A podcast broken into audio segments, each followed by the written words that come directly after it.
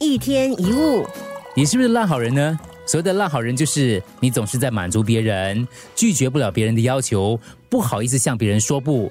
你习惯了吃亏、退让、委屈自己、迁就别人。如果以上这些都是你的话，那你可能就是一个烂好人。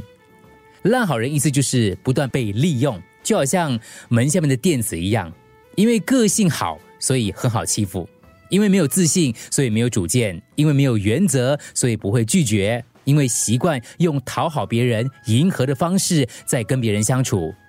最后，要不是被人看低践踏，要不就是被利用伤害，最后造成自己跟别人不愉快，这是一个恶性循环。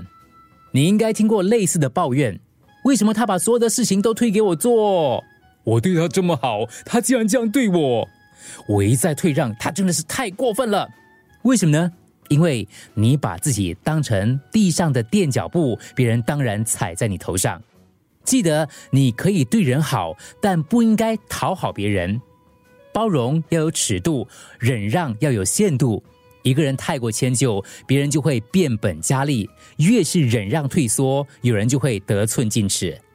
对人善良没有不对，但要给对的人。在不懂得珍惜的人的眼中，你的善意往往变成义务，变成应该；在不懂得感恩的人的眼中，你的付出就被当成理所当然。别人怎么对你，都是你教的。